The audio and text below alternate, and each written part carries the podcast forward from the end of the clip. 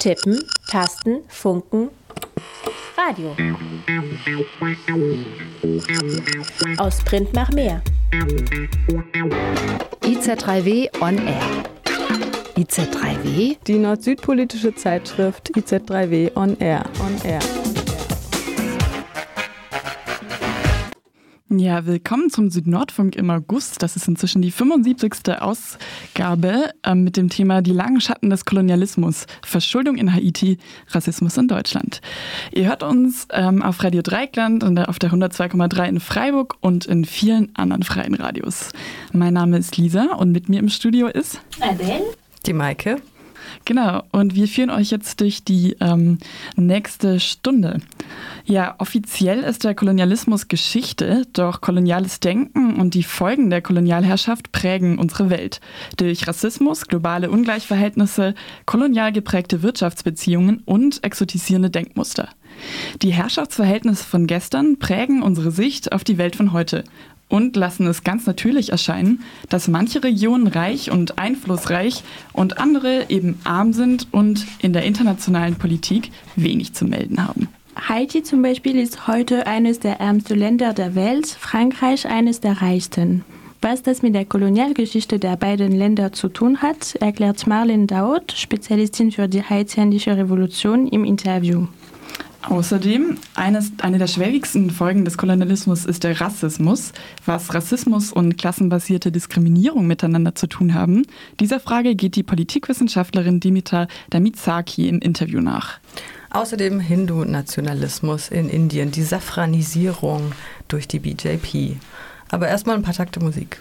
Genau, Musik aus Brasilien, La Elis mit Pela Cidade.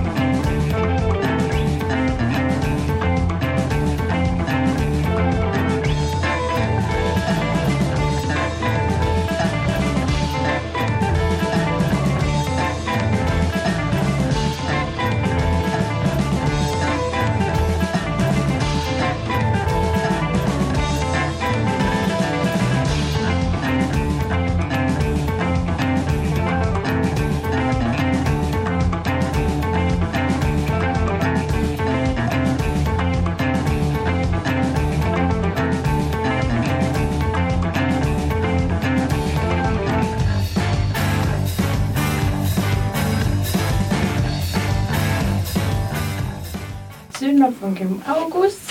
Wir gehen weiter mit dem Beitrag zum Haiti. Anfang des 19. Jahrhunderts war Haiti der erste unabhängige Staat in ganz Lateinamerika. 1791 begann der Weg zur Unabhängigkeit von der Kolonialmacht Frankreich mit einem Aufstand von Sklavinnen.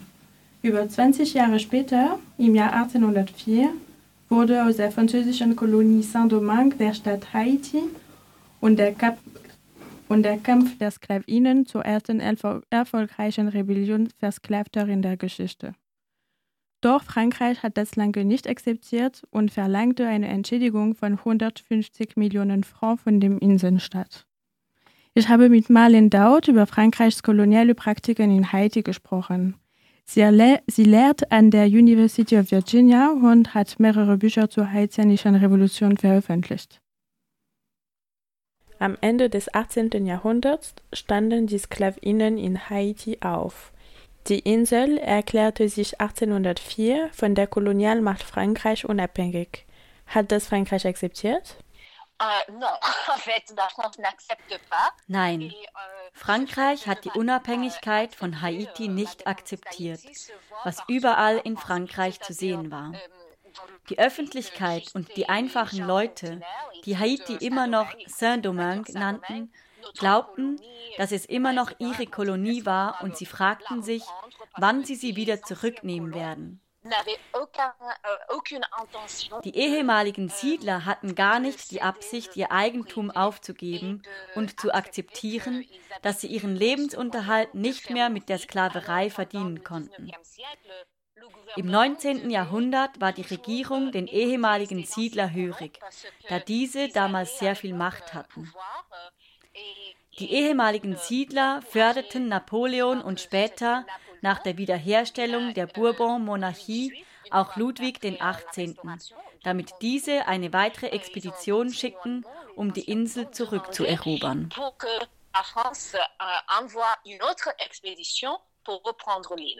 Und was ist danach passiert? Ludwig XVIII. schickte 1814 drei Personen nach Haiti, welche von der einheimischen Bevölkerung als Spione bezeichnet wurden, deren Aufgabe es war, die zwei Staatschefs auszuhorchen. Damals war Haiti geteilt. Im Norden gab es ein Königreich unter Henri Christophe, einem ehemaligen französischen General aus der Grenada-Insel, und im Süden gab es die Republik von Haiti mit dem schwarzen Präsident Alexandre Pétion. Die drei Spione sollten herausfinden, was Frankreich machen sollte, um die Insel zurückzuerobern. Pétion war für Verhandlungen offen, während Henri Christophe sich klar dagegen stellte. Verhandlungen seien nicht möglich, solange Frankreich nicht die Unabhängigkeit Haitis anerkennt. Die Spionagemission seitens Frankreich war somit erfolglos. 1816 schickte Ludwig XVIII. wieder eine Delegation nach Saint-Domingue, der Kolonialbezeichnung von Haiti, welche jedoch abermals scheitert aufgrund der Verhandlungsverweigerung von Henri Christophe welcher der Forderung, Haitis Unabhängigkeit anzuerkennen, standhielt. Die Intention Frankreichs war nicht, eine Entschädigung für die ehemaligen Siedler zu bezahlen, sondern ganz klar die Insel zurückzuerobern.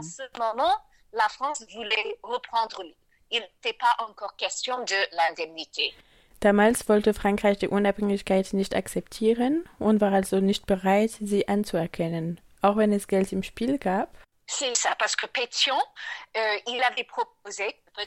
so war es. Pétion hatte vorgeschlagen, dass die Haitianer die gleiche Summe an Frankreich bezahlen, wie es die Vereinigten Staaten für Louisiana 1803 gemacht hatten. Das waren 15 Millionen Francs. Aber Ludwig XVIII. wollte nichts davon hören und sagte weiterhin Nein.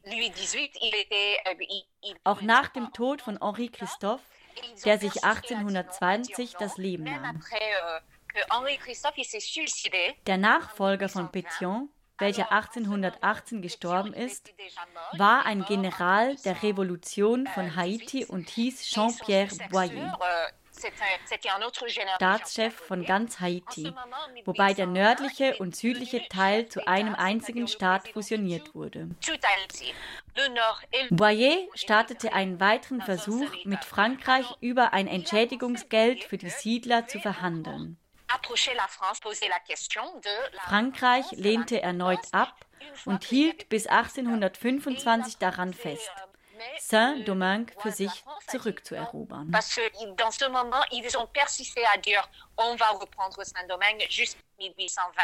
Also das ist mit der Machtübernahme vom König Charles X., dass sich die Situation verändert hat? Charles X.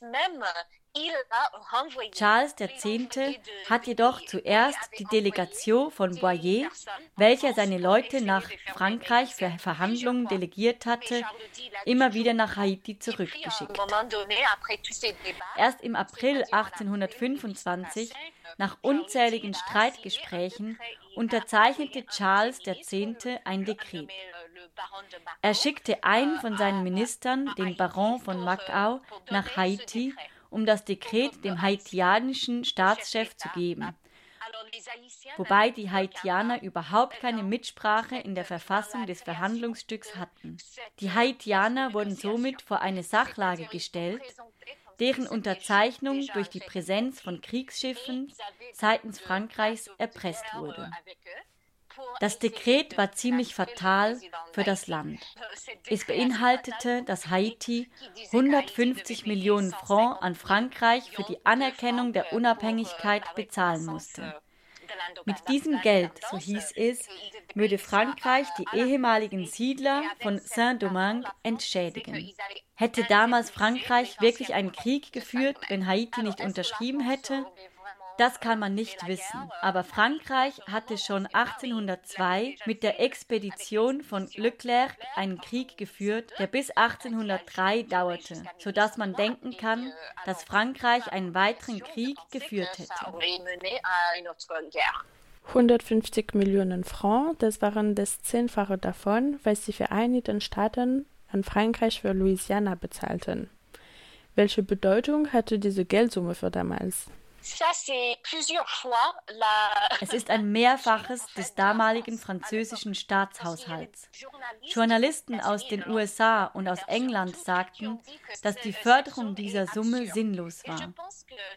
Journalisten der ausländischen Presse meinten, dass die Summe eher symbolisch war, da sie sich nicht erklären konnten, wie Haiti so viel Geld zahlen konnte. Wenn man sich das Dekret jedoch anschaut, ist klar, dass Frankreich es sehr ernst meinte, da es die Haitianer dazu zwang, das Geld bei französischen Banken zu leihen. Und so haben sie es auch gemacht. Haiti hat Geld von zwei französischen Banken im Wert von 30 Millionen Francs geliehen. Als die ersten Auszahlungen erledigt waren, sah das Dekret nicht vor, wie sie den Rest zahlen sollten. 1838 hatte der König Louis Philippe eine weitere Expedition mit Kriegsschiffen nach Haiti geschickt um den Präsidenten von Haiti dazu zu bringen, ein neues Verhandlungsdokument zu unterzeichnen, in dem der Betrag auf 90 Millionen Francs reduziert wurde, aber auch gesagt wurde, wie die Haitianer zahlen müssen.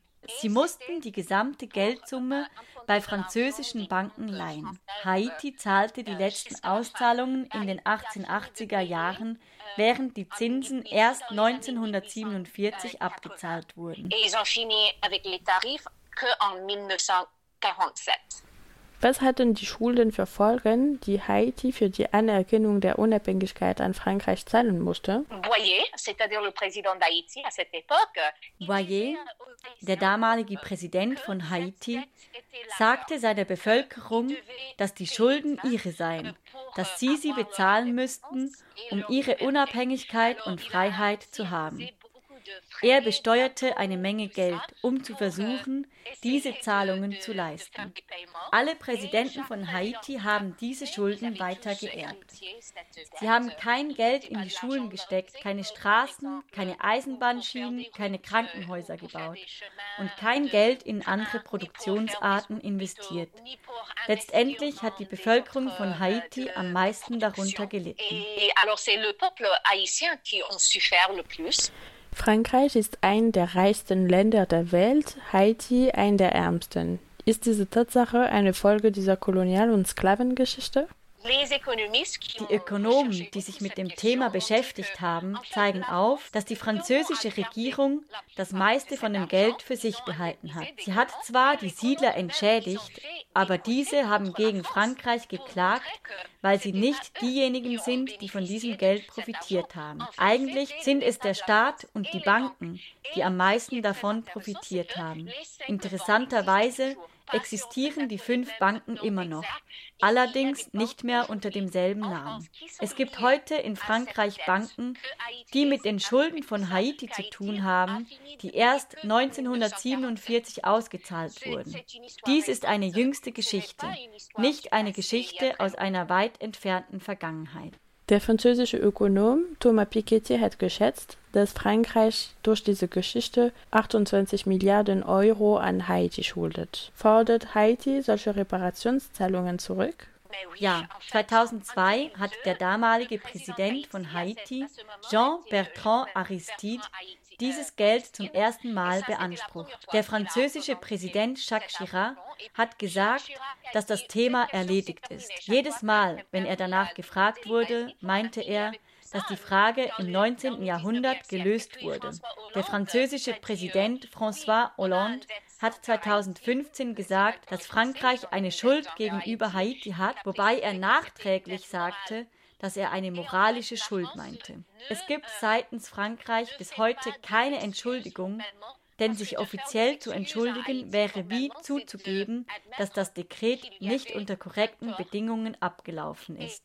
Die französische Regierung beharrt darauf, zu sagen, dass es sich um einen Vertrag handelte, den sowohl die Franzosen als auch die Haitianer geschlossen haben und dass es daran nichts Illegales gibt. Denken Sie, dass sich etwas in den nächsten Jahren verändern wird?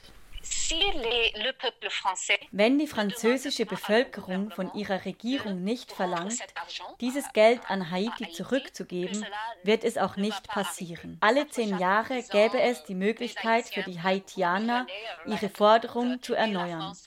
Frankreich kann die Frage weiterhin ignorieren oder vermeiden.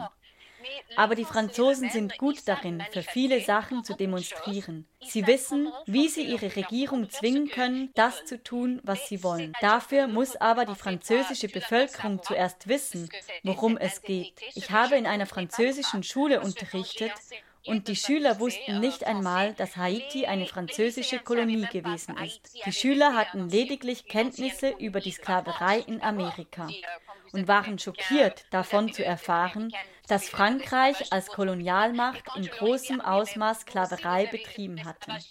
Es bedarf also an dringendster Aufklärung an diversen Bildungsanrichtungen bzw. in der gesamten Bevölkerung. Zudem frage ich mich, ob die französische Bevölkerung überhaupt bereit wäre, Reparationszahlungen an Haiti sowie an Martinique, Guadeloupe etc. zu befürworten. Denn Martinique und Guadeloupe beispielsweise werden seitens Frankreich noch bis heute kolonialisiert. Solange die französische Bevölkerung jedoch keinen Druck ausübt und keine Forderungen an ihre Regierung stellt, werden die Stimmen Haitis ungehört bleiben. Das war ein Interview mit Marlene Deutsch, Spezialistin für die, für die haitianische Revolution im, im Interview mit mir. Sie hat einen Artikel in The Conversation dazu veröffentlicht auf Englisch. Das ist verlinkt auf unserer Seite und absolut lesenswert. Ja, ihr hört den ähm, Süd-Nordfunk im August und jetzt erstmal mit Musik mit Klesmer von Litvakus Schuster. Musik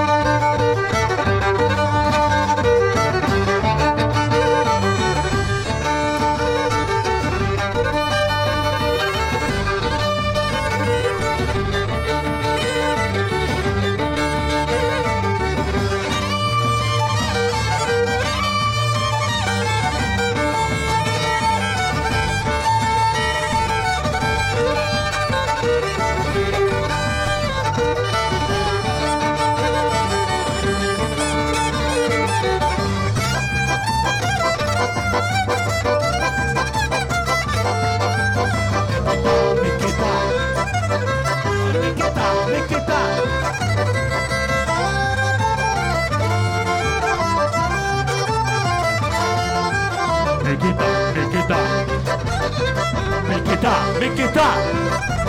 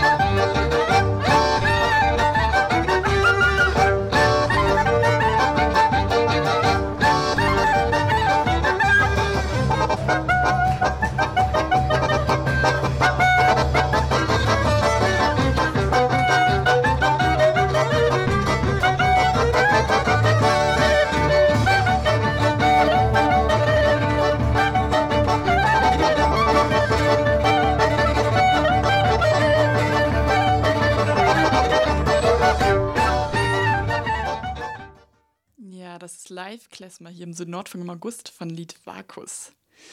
Wer abends um acht pünktlich vor dem Fernseher sitzt und die Tagesschau anschaltet, hat oft das Gefühl, die wirklich wichtigen Dinge auf der Welt passieren in Europa, den USA und dem Nahen Osten. Politische Ereignisse aus den Ländern Lateinamerikas und Afrikas sind viel seltener eine Nachricht wert. Der Germanist Stadislaus Ludescher wollte diesen Eindruck in Zahlen messen und hat deswegen eine Langzeitstudie gemacht.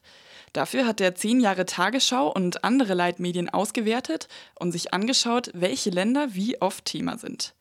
Die Ergebnisse sind deutlich. Gemessen an der Bevölkerungszahl kommen Europa, die USA und der Nahe Osten überproportional oft in der Tagesschau vor. Die Länder Lateinamerikas und Afrikas und die Südpazifikregion werden dagegen vernachlässigt.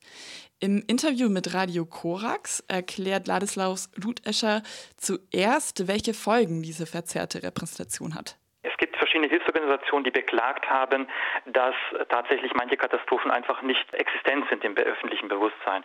Zum Beispiel hat es 2017 eine gewaltige Hungersnot gegeben in äh, Afrika. Zum Ende des Jahres waren 37 Millionen Menschen vom Hungertod bedroht.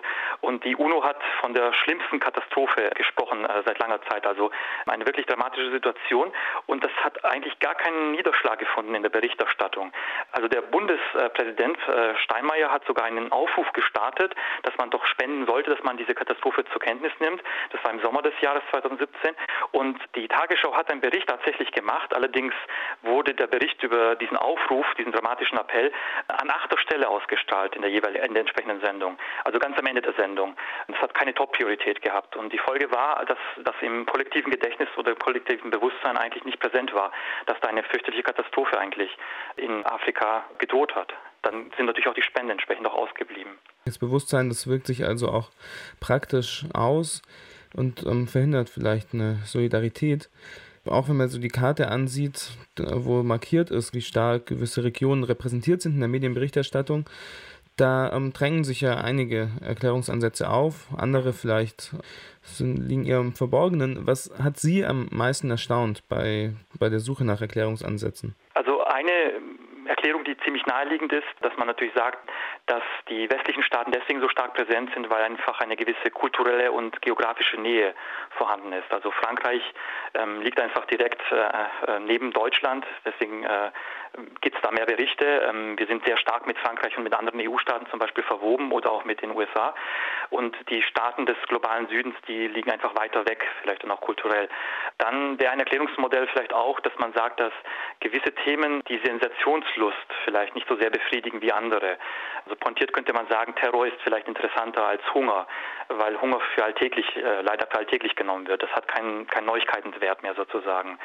Und das, was mich vielleicht, um Ihre Frage aufzugreifen, das, was mich am meisten überrascht hat, ist, dass ich mir mal angeschaut habe, wie denn das Korrespondentennetzwerk aussieht. Denn das ist ja natürlich die Grundlage für die Berichterstattung. Also wie dicht ist das Netzwerk von Korrespondenten auf der Welt aufgestellt. Und ähm, da habe ich mir mal die Daten der ARD angeschaut und habe da ganz, ganz starke Widersprüche gefunden, beziehungsweise ganz, ganz starke ähm, entgegenstehende Zustände, um es vielleicht so zu sagen. Ich gebe Ihnen ein konkretes Beispiel. Das ARD-Fernsehstudio im Fernsehstudio in Nairobi in Kenia hat zwei Mitarbeiter und die sind für 38 Staaten in Afrika verantwortlich mit ungefähr 870 Millionen Einwohnern. Das sollen zwei Korrespondenten abdecken. Das Fernsehstudio äh, der ARD in Prag in Tschechien deckt Tschechien und Slowakei ab mit 16 Millionen Einwohnern. Das heißt, Sie sehen, dass im Westen das Korrespondentennetzwerk einfach viel dichter ausgeprägt ist. Und da ist es praktisch schon vorprogrammiert, dass viel mehr Nachrichten aus dem Westen kommen und aus dem globalen Süden eigentlich äh, sehr wenige Nachrichten es äh, schaffen, tatsächlich dann gedruckt oder in einem Beitrag veröffentlicht zu werden. So kommt es auch übrigens zu ganz bizarren Situationen. Also wenn ein Bergwerkunglück in Sierra Leone passiert, dann wird, wenn man jemanden zuschalten möchte, um eine Live-Schalte zu machen, dann wird jemand aus Nairobi unter Umständen zugeschaltet, der befindet sich 5000 Kilometer entfernt, weil einfach niemand da ist, den man näher kontaktieren könnte. Und ja, das äh, ist also sozusagen gewissermaßen so eine Tautologie, könnte man sagen, also ein, so ein Kreis oder eine Katze, die sich in den Schwanz beißt. Wenn mehr Berichterstatter von einer Region äh, mehr Berichte senden, dann ist natürlich auch die Repräsentation dieser Staaten viel stärker präsent. In der Auswertung, äh, sind Sie da auch auf Rassismus als Grund für so eine ungleiche Repräsentation gestoßen? Wäre eine inhaltliche Analyse gewesen. Bei mir war es ja vor allem erstmal eine quantitative Analyse. Das heißt, ich habe einfach äh, sozusagen quantitative Ergebnisse ausgewertet. Ich habe geschaut, sozusagen, wo kommen die Berichte her. Aber auch die Nichtbeachtung kann ja so eine Form von ja. Rassismus sein. Ja, unbedingt. Also ganz wichtig, also auch, auch ein, keine Aussage ist eine Aussage, um es mal so zu formulieren, und auch keine Aktion ist eine Aktion, ist auch eine Entscheidung und vielleicht sogar die gravierendste Entscheidung, weil das ein Diskurs ja komplett vermeidet. Also ich kann mich zu einem Thema positionieren, aber wenn ich gar nicht über diesen, dieses Thema reflektiere und berichte, dann gibt es gar keine Möglichkeit, einen Diskurs stattfinden zu lassen. Und das ist sozusagen für jede Nachricht ist das die schlimmste Bestrafung, die die Nachricht treffen kann, wenn sie aus dem Diskurs ausgeklammert wird. Ja, also die USA, die EU und so ein Teil vom äh, Nahen Osten sind da sehr stark repräsentiert. Welche Parallelen gibt es zu einer Tradition, vielleicht auch in, in deutscher Literatur und so Reiseberichterstattung? Also setzen sich da so Traditionen fort, welche Weltregionen als wichtig erachtet werden? Ja, das ist eine sehr interessante Frage. Ähm, es gibt natürlich gewisse Topoi, gewisse Bilder, die wir uns von diesen Kulturen auch machen. Äh, der sogenannte Orient als magischer Ort, äh, auch die USA bzw. Amerika als, als Ort des Ursprungs, äh, der Natur. Also Reiseberichte spiegeln das auf jeden Fall wieder. Denken Sie auch an Karl May.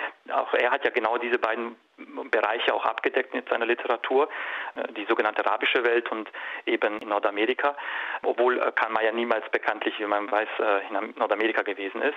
Aber das bedient natürlich auch gewisse Bilder, die man sich in der Gesellschaft gemacht hat. Vielleicht noch zu den Staaten ähm, im Nahen Osten, die sehr stark repräsentiert sind. Das hängt natürlich aber sehr stark mit den Kriegen und den politischen Umwälzungen, die dort in den letzten zwei Dekaden stattgefunden haben. Also der Irakkrieg, Syrien, das sogenannte Heilige Land, äh, der arabische Frühling, also all diese Regionen sind natürlich stark im Fokus der Nachrichten gewesen. Warum jetzt Medienanstalten dann diese Entscheidungen treffen, so ein Korrespondentennetz so ungleich zu verteilen? Ja, dazu mhm. gibt es äh, Erklärungsansätze, aber letztendlich bleibt es eine Spekulation. Gab es denn auf diese Studie eine Reaktion aus den Medienhäusern, vielleicht eine, ähm, so Erklärungsansätze oder Rechtfertigungen? Genau, ich hatte mich auch mit ein paar Journalisten unterhalten, wie die das denn sehen. sehen. Und mir wurde auch gesagt, es gibt keine irgendwelche offiziellen Vorgaben, dass man sagt, 60 Prozent unserer Nachrichten müssen aus der EU kommen oder so etwas. Äh, das gibt es nicht. Aber ähm, ich denke, dass der sogenannte Diskurszirkel eine gewisse Rolle spielt. Also es gibt ja dieses Schlagwort von, von den Medien als Echokammer. Das heißt, man orientiert sich an den Konkurrenzmedien. Das heißt, wenn der Spiegel über etwas berichtet, dann berichtet entsprechend die Tagesschau darüber. Umgekehrt berichtet dann auch die Süddeutsche Zeitung darüber. Umgekehrt berichtet dann wieder der Spiegel darüber. Das heißt, dass man sich dann gegenseitig in einem gewissen Zirkel bewegt und ständig daran orientiert, worüber berichten denn die anderen. Und es ist ganz, ganz schwer, so ein Zirkel, der von sehr tradierten Mustern äh, gekennzeichnet ist, den zu durchbrechen. Also es wäre plötzlich schwierig, wenn jetzt plötzlich der Spiegel anfangen würde, über Subsahara-Afrika zu berichten. Das wäre sehr unkonventionell für die Berichterstattung. Und es ist dann schwierig, dann mit solchen unkonventionellen Gedanken diese Echokammer, diesen Diskurs zu, zu durchbrechen. Vielleicht noch ein Grund, wieso das auch so ist. Also die ähm, wenigsten Na äh, Nachrichtensendungen bzw. die wenigsten äh, Medienanstalten haben ja ihre eigenen Korrespondenten vor Ort.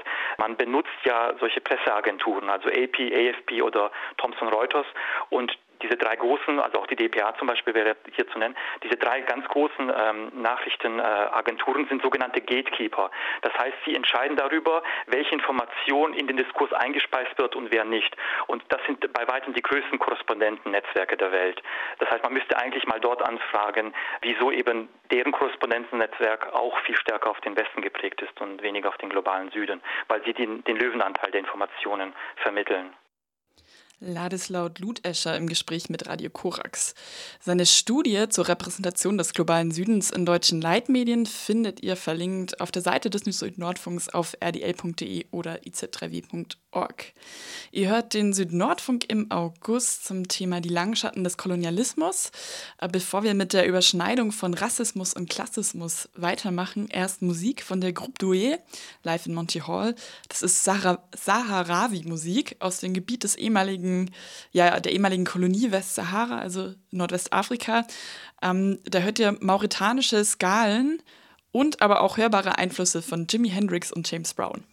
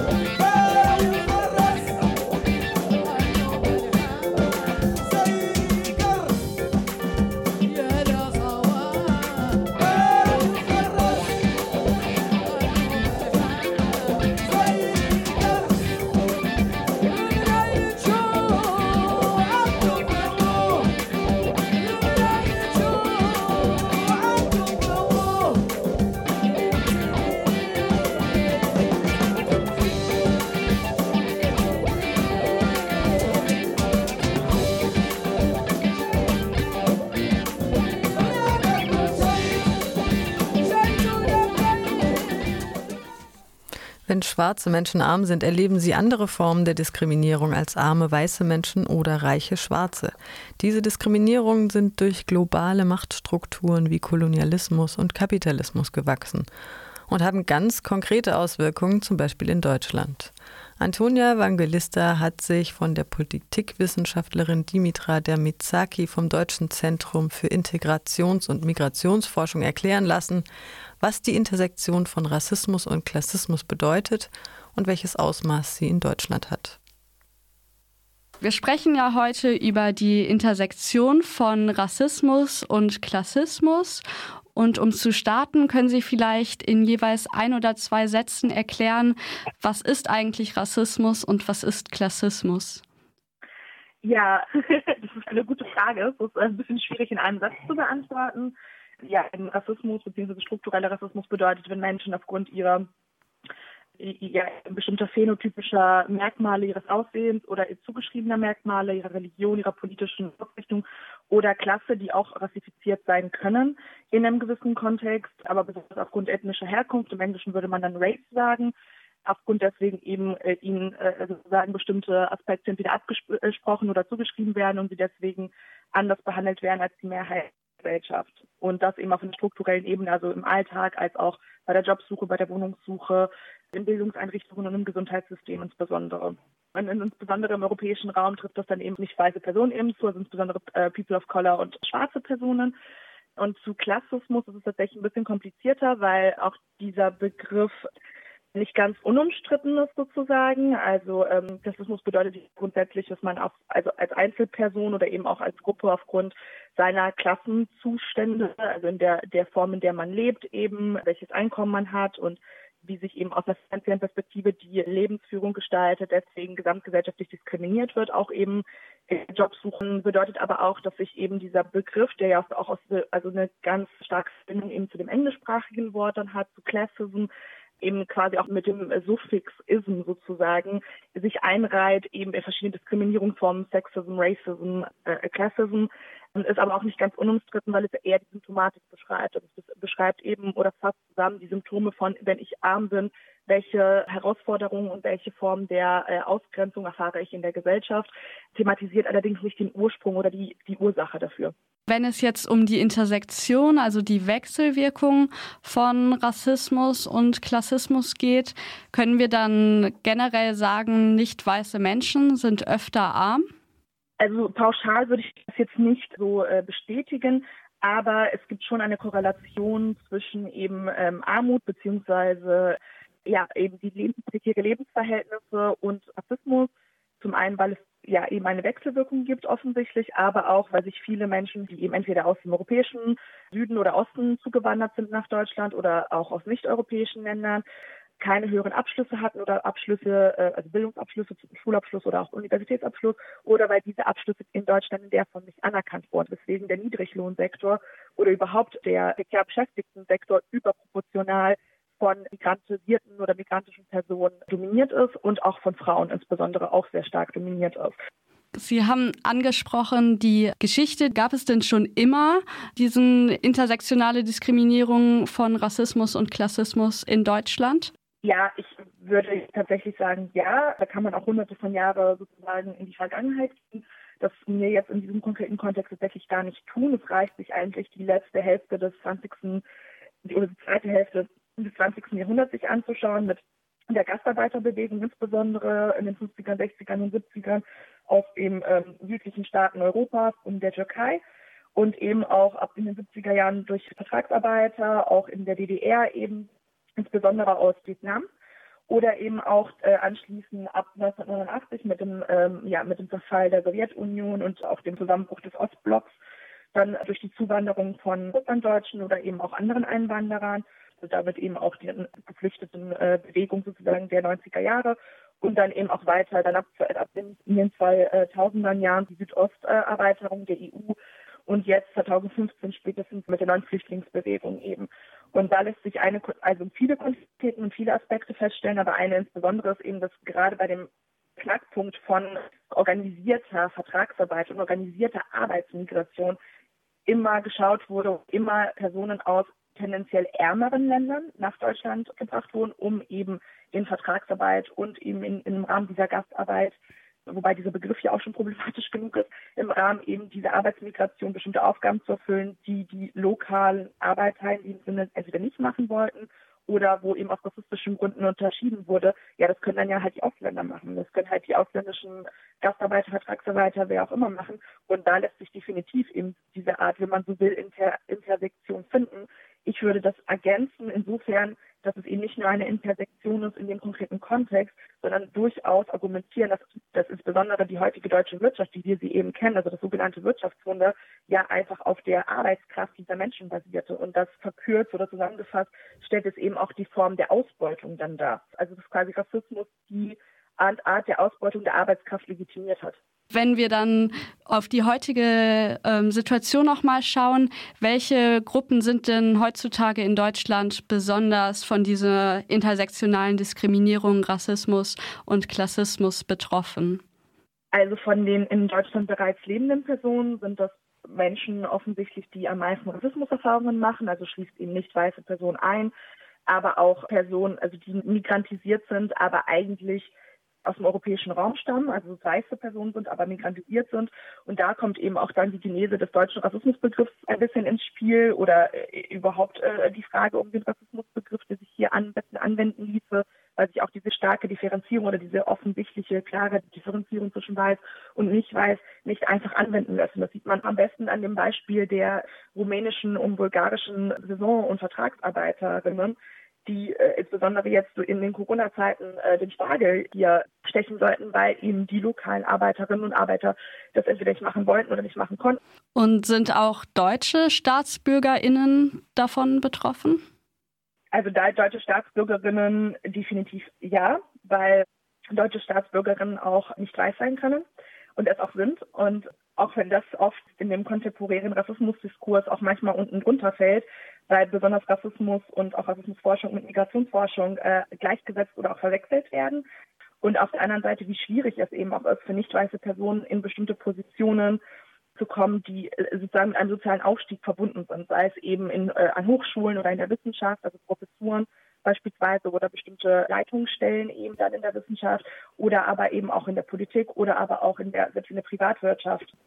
Also ist es so, dass die Menschen selbst, wenn sie gut qualifiziert sind, trotzdem nicht in die entscheidenden Positionen reinkommen? Ja, oder aber die Schritte davor, die man tun muss, sind von strukturellem Rassismus selber so geprägt. Es ist oft so, dass Menschen gar nicht erst diesen Weg dann gehen oder aber, dass sie auf dem Weg dann aufhören. Ähm, in welchen Bereichen erleben Kinder und Jugendliche die Intersektion von Rassismus und Klassismus?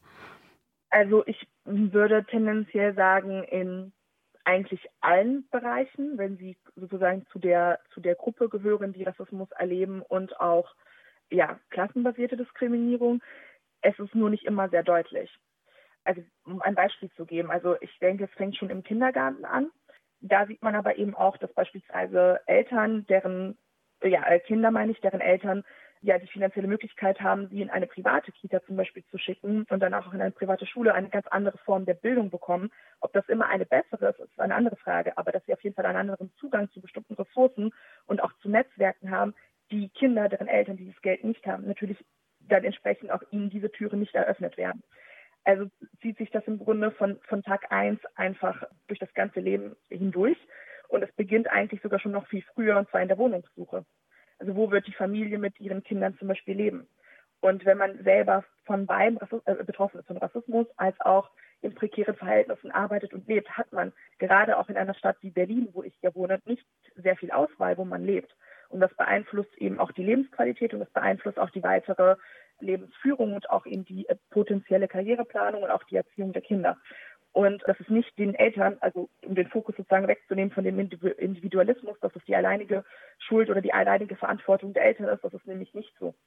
Und das ist eben das auch das Problem, dann um das zusammenzufassen, warum es manchmal unsichtbar ist, dass, wie Sie sagten, die Intersektion von Rassismus und klassenbasierter Diskriminierung oft nicht als solche erkannt wird, weil wir in einer Gesellschaft leben, die uns sagt, dass wir allein nicht für unser Glück verantwortlich sind. Allein der Ausspruch, jeder ist seines Glückes Schmied, untermauert das nochmal sehr stark. ich würde argumentieren, dass es eigentlich, zumindest aus einer utopischen Perspektive oder, oder einer Wunschperspektive, nicht so sein sollte, sondern die Gesellschaft insgesamt und alle Menschen, die zusammen leben, sollten für sich und füreinander verantwortlich sein und die Ressourcen so aufteilen, dass alle Menschen, die das benötigen, das auch bekommen können. Sei es eben eine, eine Wohnung, also ein, wirklich gut, eine, eine ordentliche Wohnung, in der man leben kann, eben eine gute Schule, die man besuchen kann und dann eben auch einen Job, der nicht immer nur in prekären Verhältnissen ist. Insofern ist auf jeden Fall die, die Antwort sozusagen, dass sich das durch alle möglichen Sektoren zieht, aber eben nicht immer sichtbar ist, weil es verschleiert wird. Die Politikwissenschaftlerin Dimitra Dermizaki vom Deutschen Zentrum für Integrations- und Migrationsforschung im Interview mit Antonia Vangelista. Zur Überschneidung von Klassismus und Rassismus senden wir auch bald ein Mini-Feature. Und da arbeitest du, Adele, zusammen mit Antonia dran. Ja, genau. In einem Mini-Feature werden wir bald die Intersektionalität von diesen zwei Diskriminierungen, also Klassismus und Rassismus, untersuchen. Und dann machen wir jetzt noch mal ein Stück Musik. Und zwar, Lisa, was hören wir? Ja, wir hören eine türkische Band aus New York, nämlich Seyach, mit dem Song Hüsam Oyu Havası.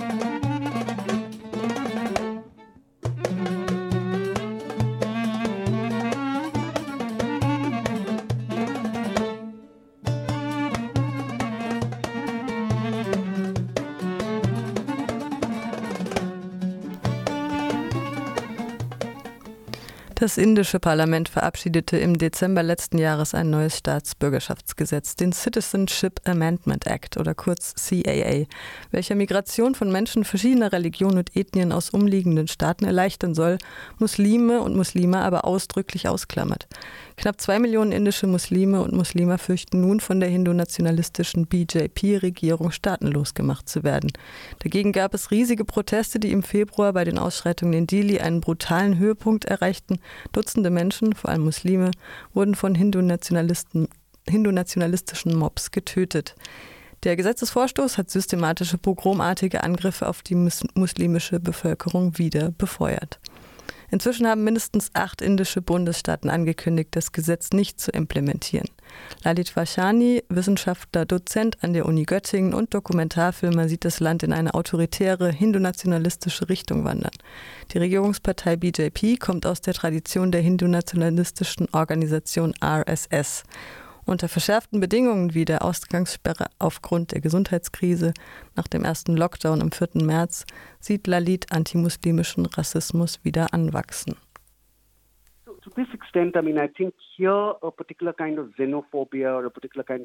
Da kommt also Fremdenfeindlichkeit und Rassismus ins Spiel. Wenn es einen Ausbruch von Covid-19 gibt und eine der ersten Gemeinden, die vermeintlich davon betroffen ist, ist eine muslime Sekte namens Tablighi Jamaat, Sie hatte eine Versammlung, genau wie die hinduistischen Gruppen Versammlungen abgehalten haben. Aber die Presse hat es so dargestellt, als ob diese bestimmte muslimische Gruppe dafür verantwortlich sei, das Coronavirus weiter zu verbreiten.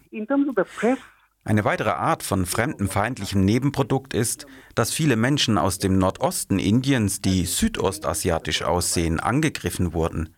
Ganzen Gruppen wurde hier unterstellt, ihr habt uns das chinesische Virus gebracht. Und die Medien haben gar keine gute Rolle darin gespielt, denn sie haben diese Wahrnehmung und die Beschuldigungen im Fall der muslimischen Gemeinde, die ich gerade beschrieben, doch unterstützt. Als dann später untersucht wurde, warum die Infektionszahlen dort so hoch sind, wurde klar, dass diese Gemeinde die einzige war, die Tests durchgeführt hatte. Natürlich hast du dann auch höhere Zahlen. Die Idee, dass Muslime das Virus verbreiten, wurde später beiseite gelegt. Aber der Schaden war schon angerichtet und konnte nicht rückgängig gemacht werden. Später führte das auch zu einigen Geschehnissen der Gewalt gegen muslimische Gemeinden. Ich denke, die Presse hätte hier eine sehr viel bessere Rolle einnehmen können und die Leute aufklären. You, you see later on that, you know, when studies are carried out, you say this is the only community to test therefore naturally you're going to show more cases within this particular sector, this particular group, you know. So this idea of this particular group spreading coronavirus uh, was later falsified. But by then, you know, damage had already been done, and this led to some, you know, incidents of violence against the Muslim community. You know the press uh, certainly could have played a better part in terms of educating the people about this. So it seems like uh, COVID-19 was instrumentalized uh, to. Das sieht ja ganz danach aus, als wäre COVID-19 in diesem Fall einmal mehr instrumentalisiert worden. Danke, dass du das Thema aufbringst, denn ich glaube nicht, dass wir die Pandemie hier außen vor lassen können in diesen gewaltvollen Auseinandersetzungen. In allen Teilen der Welt sehen wir, wie die Gesundheitskrise bereits bestehende Konflikte noch verschärft hat. Trotzdem scheint die Situation in Indien seit Februar sich beruhigt zu haben. Oder täuscht diese Wahrnehmung? Down in since February in India in this case is this impression deceptive? Um, you know, that's a, that's a very good point you bring up. I'd like to say in terms of you know that we have to look at world trends in terms of COVID nineteen and the fallout. Uh, and, and, it's important to see, you know, which authoritarian regimes actually sort of come to power or benefit from this. Uh, you're also right in terms of suggesting that, you know, there's been relative calm uh, ich würde auch sagen, wir müssen uns weltweit ansehen, welche Nebenwirkungen Covid-19 gesellschaftlich hatte. Es ist ebenso wichtig zu schauen, welches autoritäre Regime an die Macht kommt und davon profitiert. Du liegst richtig in der Annahme, dass es seit Februar diesen Jahres ruhiger geworden ist, denn Proteste sind gerade nicht mehr möglich, nicht in dem Ausmaß, wie sie in Delhi Ende Februar geschahen. Es gibt eine Form von Gewalt, die aber eher im Hintergrund stattfindet. Ich gebe dir ein paar Beispiele. Zum einen hast du die systematische Demontierung der indischen Opposition. Die Bundesstaaten, die von Kongressen regiert werden, es wird versucht, sie zur Strecke zu bringen, egal mit welchen Mitteln seien sie nun verfassungskonform oder nicht. In Staaten wie Madhya Pradesh und Rajasthan wurde der Kongress demokratisch gewählt, hatte aber keine große Mehrheit. Als Covid-19 also begann, wandte sich so mancher Abgeordneter in Madhya Pradesh der BGP zu. Angeblich floss da auch Geld. Das sagt zumindest die Presse. Diese Gesetzgeber entfernten sich also vom Kongress in Richtung BGP. So war die demokratisch gewählte Regierung am Ende. Das gleiche passierte im Bundesstaat von Rajasthan, wo es eine Ausreißergruppe gibt und sich das Gericht dagegen entschied, diese zu disqualifizieren. Der Kongress wollte diese Gruppe untauglich machen, aber das Gericht entschied zugunsten der hindu-nationalistischen BJP-Regierung. Rajasthan wird der Opposition jetzt also auch weggenommen. Hinter den Kulissen geschieht gerade massive Repression der Bewegung, die sich gegen das hindu-nationalistische Staatsbürgerschaftsgesetz richtet. Die muslimischen Führungspersonen, aber auch aus linken und Studierendengruppen sowie aus Organisationen aus der Zivilgesellschaft wurden festgenommen. Das geschieht sehr diskret, fast heimlich.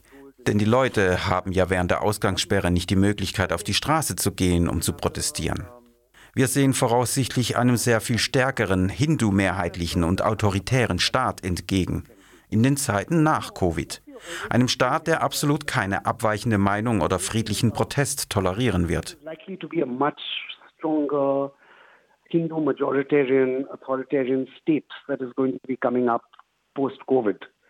Um, and a state that absolutely will not tolerate any kind of dissent or any kind of even even forms of peaceful protest, which is the right of an Indian citizen, an Indian resident. It seems even that right to dissent is now not going to be tolerated. I would like to go, weil diese Idee eines Pan-Indiens relativ neu ist. Sie kam erst in den 1980er und 90ern auf. Wo liegt eigentlich die Wurzel des Nationalismus in Indien? Mit all diesen verschiedenen ethnischen, religiösen und sprachlichen Zugehörigkeiten in diesem Subkontinent, wie manche Indien nennen, was hält dieses riesige und diverse Land eigentlich zusammen? Subcontinent that some may call India, what's holding this huge country together? You know that is a, that's um, that's a question actually for many books, I think. This. Mit dieser Frage könntest du viele Bücher füllen. Ich kürze mal ab. Die Indische Union wurde zusammengehalten von dem Glauben an ein säkulares, pluralistisches Land und der Idee einer Demokratie auf Grundlage der Verfassung. Diese Idee beinhaltet ein sehr diverseres Indien, wo Menschen verschiedener Staaten, verschiedener Kulturen und Sprachen zusammenleben. Was wir derzeit beobachten, ist der Prozess der Demontierung der säkularen Verfassung und des säkularen Pluralismus in Indien. Wir steuern auf eine indische Union zu, die vom Hindu-Nationalismus zusammengehalten wird. Zum jetzigen Zeitpunkt ist die Agenda noch nicht fertig. So sehr die RSS eine Hindu-Nation wollen würde, noch haben wir sie nicht. Umso mehr symbolischen Charakter hat das Errichten des Ram-Tempels auf dem Boden der zerstörten Babri-Moschee. Die Bauarbeiten beginnen morgen, am 5. August 2020. Das ist ein Geniestreich der RSS. Der andere Punkt ist, dass dem autonomen Staat Kaschmir seine Sonderrechte weggenommen wurden. Und Kaschmir ist einer der Staaten Indiens, dessen EinwohnerInnen mehrheitlich Muslime und Muslimas sind. Als ob kaschminische muslimische Leute hier zur Strecke gebracht werden sollen, so scheint es. Wir haben viele Gegenden im Land, wo die Leute nicht die hindu-nationalistischen Ideale von RSS oder BGP unterschreiben. Die RSS hofft wohl, diese Gebiete mit Hilfe ihrer Familie oder ihrer nahestehenden Organisationen zu kontrollieren. Und dann gäbe es nur noch eine einzige Religion als Leitprinzip. Über die Jahre würde es fast die Form einer Kirche annehmen, eine bestimmte dogmatische Orthodoxie. Das würde die Nation zusammenhalten. That would be the guiding force dictated by the RSS BJP.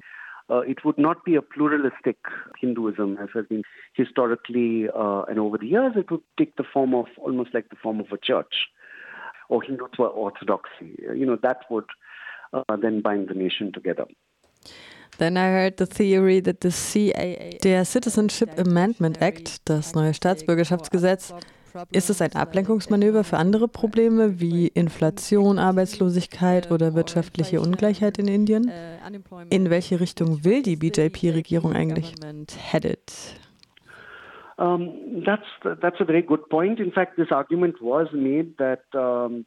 Eines der Argumente war, dass das Staatsbürgerschaftsgesetz ein Ablenkungsmanöver war. Es sollte das Land ablenken von Themen des täglichen Lebens. Es gibt massive Arbeitslosigkeit in Indien, die Wirtschaft verschlechtert sich, vor allem seit der Ära von Premierminister Narendra Modi. Und die BGP-Regierung erhob 2016 diese verheerende Police zur Geldabschaffung. Die Wirtschaft ist seitdem im freien Fall. Trotzdem sehe ich das Staatsbürgerschaftsgesetz als Teil der hindu-mehrheitlichen Agenda, um ihre Standpunkte zu konsolidieren. Das ist zeitlich ja auch abgestimmt mit diesen anderen Spielzügen, die ich bereits erwähnte. Die Aufhebung von Artikel 370, die Kaschmir seine Autonomie wegnahm.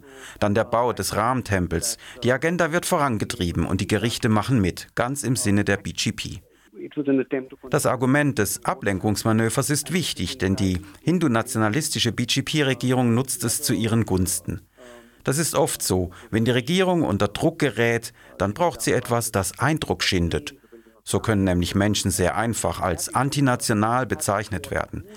Wenn du zum Beispiel Journalistin bist, dann hast du die hindu-nationalistische Agenda zu vertreten und zu verteidigen, komme was da wolle. Das ist eine Art Werbung zugunsten der Regierung. Ich habe noch einen Punkt. Es geht um die RSS, die Kraft hinter den hindu-nationalistischen Organisationen. Sie hat die BGP gegründet und aufgestellt. Seid ihr bitte im Klaren darüber, dass diese Leute Macht wollen, und zwar im wörtlichen Sinne und schon seit 1925, als die Organisation gegründet wurde. Seitdem steuern sie auf eine Hindu-Rashtra oder Hindu-Nation zu. 2014 bekamen sie die Gelegenheit, denn Narendra Modi ist einer der eigenen Leute. Er kommt aus der Organisation und wird der geliebte Premierminister. Die BGP bekommt zum ersten Mal eine große Mehrheit. Diesmal müssen sie sich nicht auf eine Koalition mit den säkularen Parteien verlassen. Mithilfe der Koalitionspartner waren sie nämlich bereits 1998-99 an die Macht gekommen. 2014 also haben sie die einfache Mehrheit und im Laufe der Zeit wird BGP und RSS sehr maßvoll und gezügelt, denn sie müssen ja mit den Institutionen zusammenarbeiten. Diesen Prozess könnten wir als Safranisierung der Bürokratie bezeichnen. Du schleust einfach die eigenen Leute in verschiedene Organisationen, sei es die Justiz, sei es die Vollzugsbehörde, seien es Regierungsbehörden im Bildungs- oder im kulturellen Sektor. Du willst deine RSS-Leute überall in diesen Organisationen haben. Manches davon passiert selbstverständlich, manches passiert demokratisch, Leute werden einfach versetzt und nach und nach hast du ein safranisiertes System. Denn Safran Orange ist die Farbe der Regierungspartei BGP. Das erlaubt ihr nach einer Weile ein gewisses Einvernehmen mit hindu-mehrheitlichen Ansichten in diesen Institutionen. Ein klassisches Beispiel ist die Zerstörung der Babri-Moschee und die Errichtung des hinduistischen Tempels auf dem Boden, auf dem sie vorher stand. Es ist vielleicht ein strafbarer Akt, aber wir müssen ja die hinduistische Mehrheit und deren religiösen Gefühle respektieren. Deshalb muss dieser Tempel her. Wir hatten bestimmte Verkettungen, die gerade auch neu gestaltet werden. Die Hindu-Nationalisten haben jetzt bei Regierungsbehörden und Ämtern eine sehr hohe Reichweite. Wenn sie nicht kontrolliert werden, nutzen sie diesen Einfluss.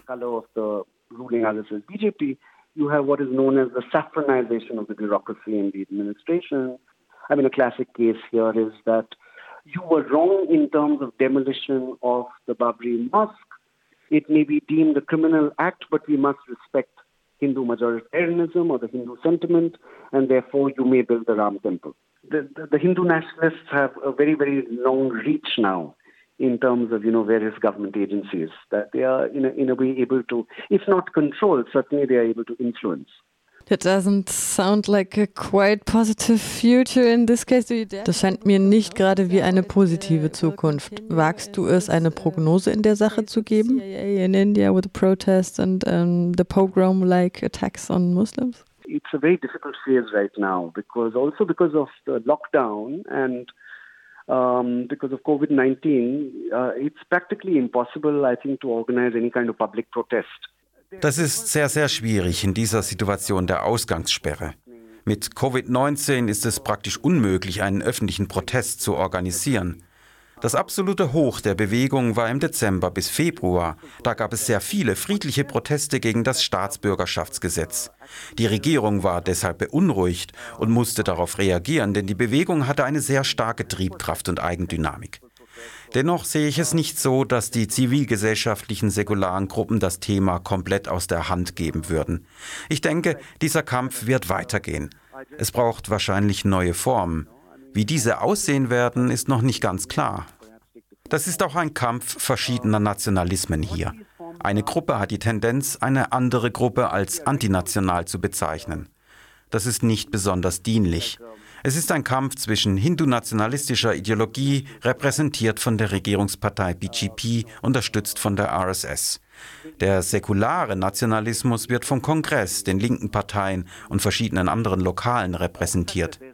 Ich kann mir vorstellen, dass es ein Kampf für das säkulare Wesen Indiens und seine säkulare Verfassung ist. Wahrscheinlich ist dies die Quintessenz des Ganzen. Aber es ist auch ein Fakt, dass so viel Finanzkapital und Geld von der BGP kontrolliert wird. Und es ist ein Fakt, dass Protestierende einfach inhaftiert werden. Es scheint mir wie eine schwierige Aufgabe. Aber weißt du, dieses Land hat schon einige Krisen durchlebt. Ich erwarte nicht, dass die Studierenden und die säkularen Gruppen aufgeben. Der Kampf geht weiter. Außer die RSS ändert aus irgendwelchen unerfindlichen Gründen ihre Meinung. The struggle is going to continue, and neither is the RSS BJP going to have a change of heart. You know, so I think this this is a struggle that's going to continue for a long period of time. Lalit Vashani ist Wissenschaftler, Dozent an der Uni Göttingen und Dokumentarfilmer. Er spricht über die Safranisierung Indiens durch die BJP. Und das war es auch schon wieder vom Südnordfunk im August. Ihr hört, ihr könnt die ganze Sendung auf rdl.de nachhören oder auf iz3w.org. Die heutige Sendung stand unter dem Titel Der lange Schatten des Kolonialismus. Im Studio waren die Maike, Adel und Lisa. Danke fürs Zuhören. Und tschüss.